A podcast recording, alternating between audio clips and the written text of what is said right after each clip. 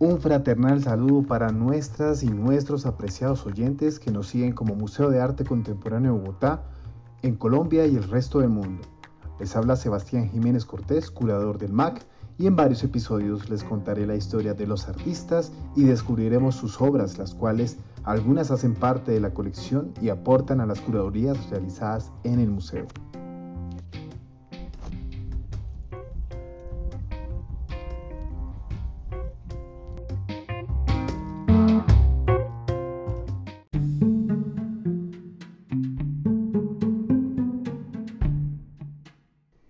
En este episodio te guiaré por un ligero recorrido en la vida del artista colombiano Antonio Zamudio, así como sobre su inagotable producción artística.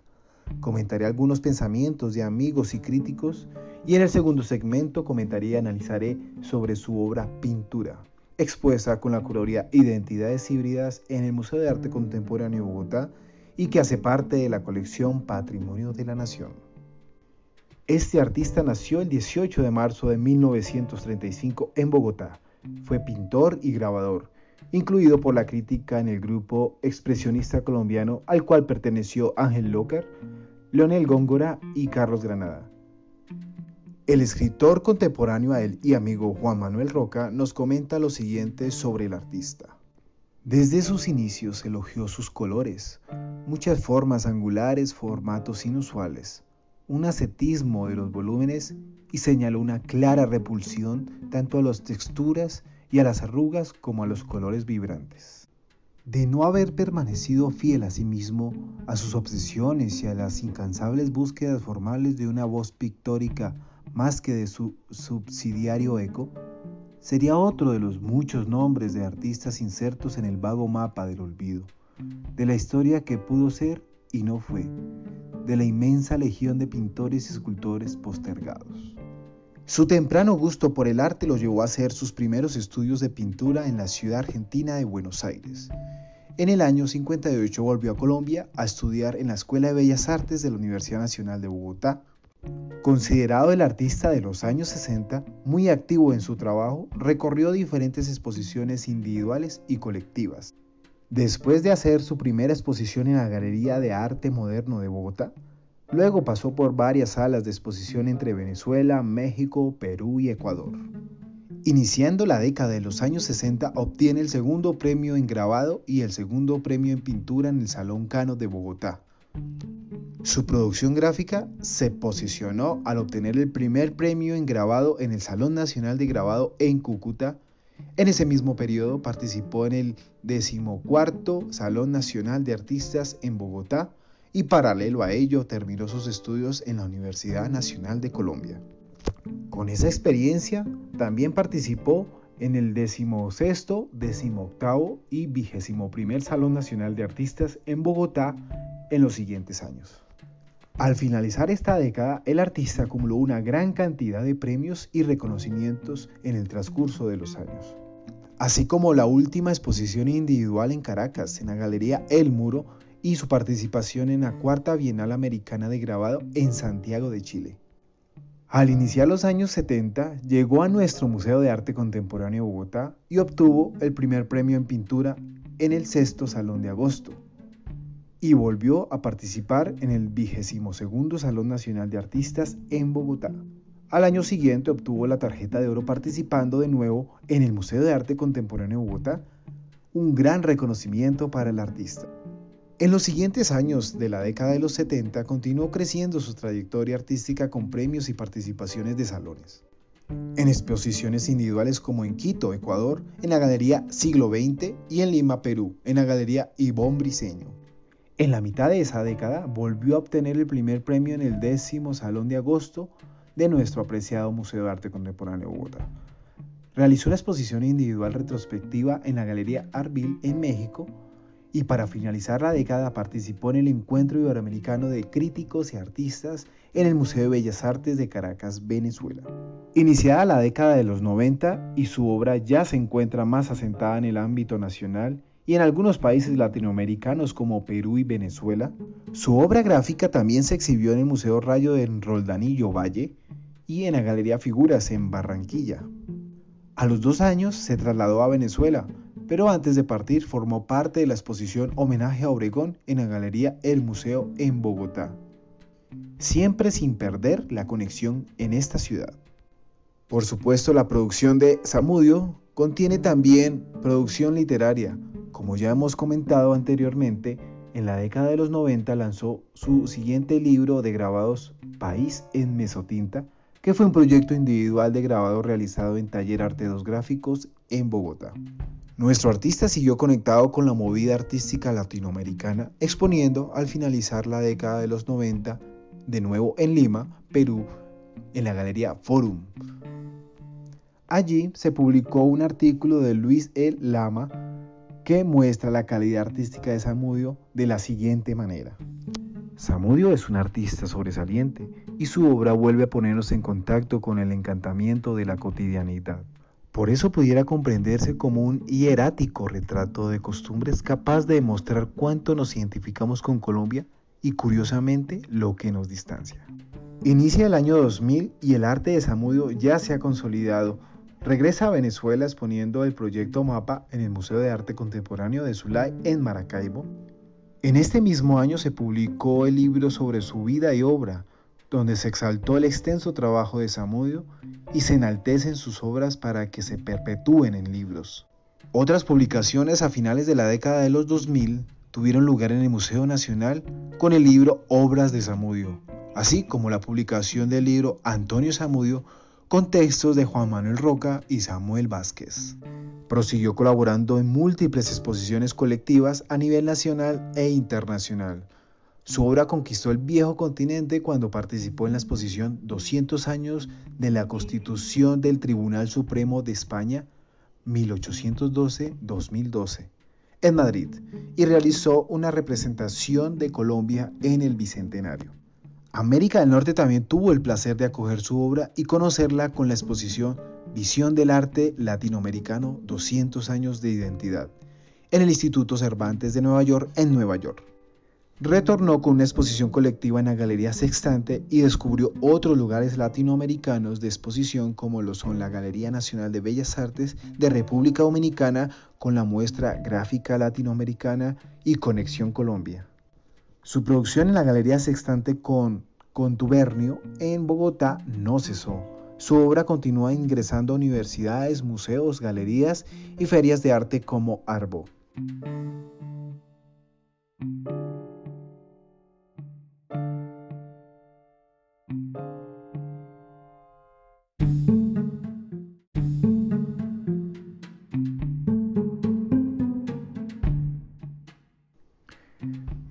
Mis apreciadas y apreciados oyentes, después de haber hecho esta pequeña remembranza a la vida y obra de Samudio, ahora hemos llegado a la sustancia de esta historia.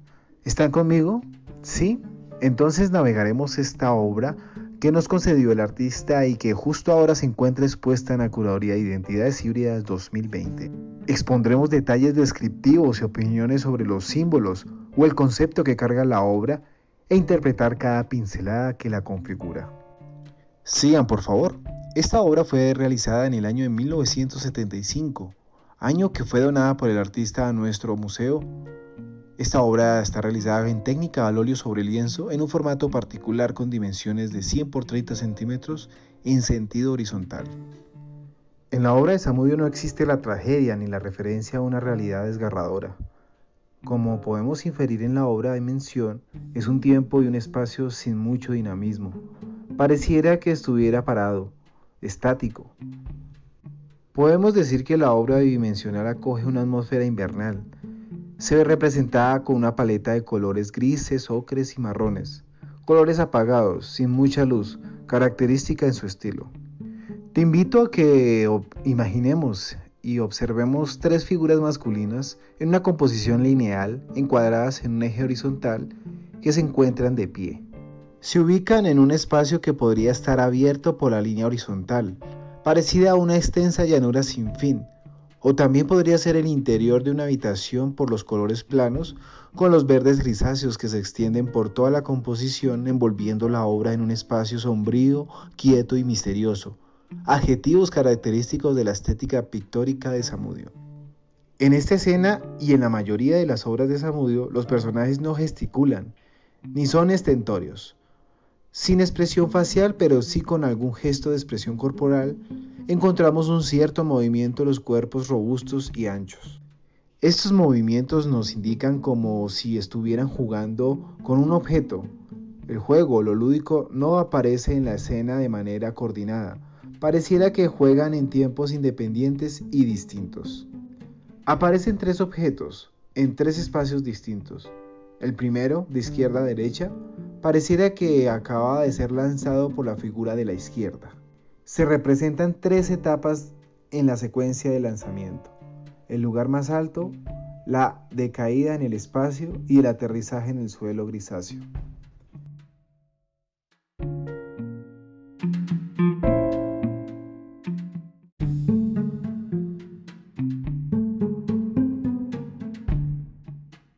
Simplemente las figuras representan a personajes de edad madura, modestas y elegantes por su forma de vestir, recatadas por su postura corporal y sobrias en sus gestos austeros con miradas retraídas.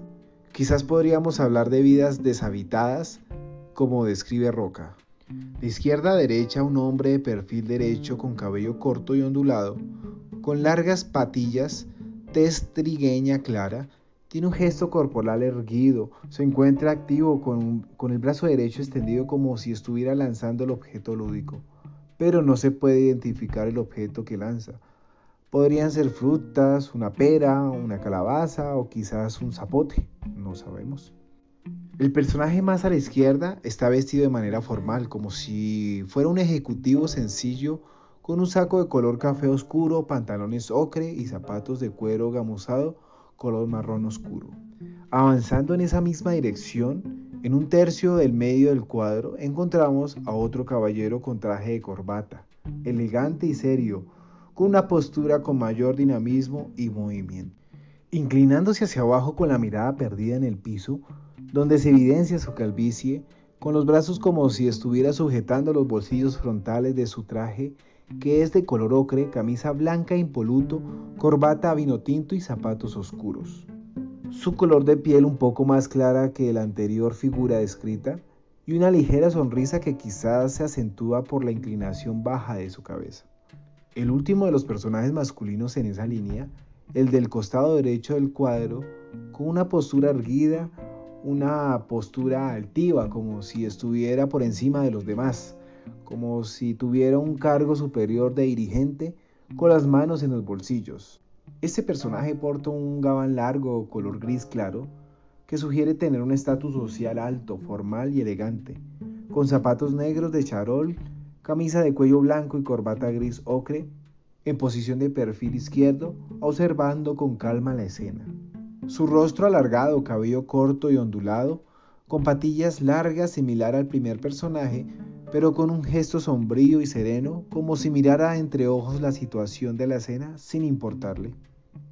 En la composición de los tres personajes de la escena predomina el eje horizontal, casi paralelo a la línea de formato que el artista eligió para reproducir dicha escena, excepto por el personaje del medio que parece estar más al fondo, en un segundo plano. Los rasgos de los personajes de Samudio tienen similitudes en su morfología. Siempre nos los muestran con cabeza larga y trapezoidal, con quijadas anchas, nariz y boca delgada y larga, con ojos pequeños muy juntos entre sí. Los cuerpos son volumétricos, sin ninguna pretensión a los cánones establecidos de estética, simplemente formas cilíndricas, brazos, troncos y piernas cortos con respecto a la cabeza, claro está. En la escena general podemos observar tres elementos que refuerzan la acción que se interpretó al inicio. Como si fuera un juego de pelota, pero en lugar de juguetes usan frutas. Esto se interpretaría como una paradoja, que sucede en tiempo invernal, pero nos traslada al trópico con estas frutas, haciendo una hibridación con estas dos diferencias. Esta escena puede ser interpretada como una ironía al observar personajes maduros con el elemento lúdico, como si estuviera jugando como niños y niñas en un mundo gris y aburrido.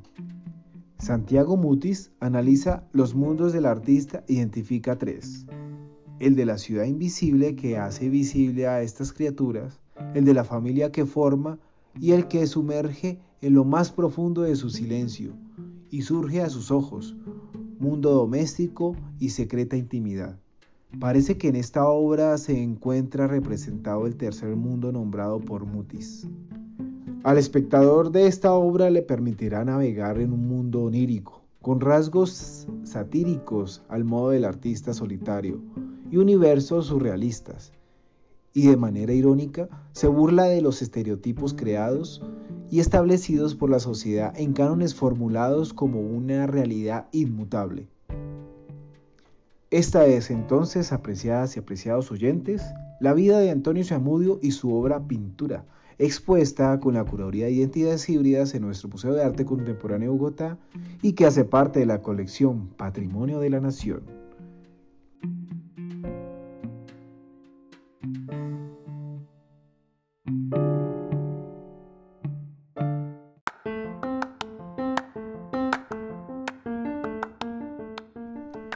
Señoras y señores, esta es entonces la obra del artista y su aporte a la construcción de identidad y en la historia del arte contemporáneo colombiano. Apreciadas y apreciados oyentes, quiero invitarlos a que observen esta obra, saquen sus propias conclusiones y comenten en nuestras redes sociales. E invitarlos a que me sigan escuchando en siguientes episodios escudriñando la vida y obra de artistas que construyen nación a través del arte. Nos escucharemos nuevamente. Hasta pronto.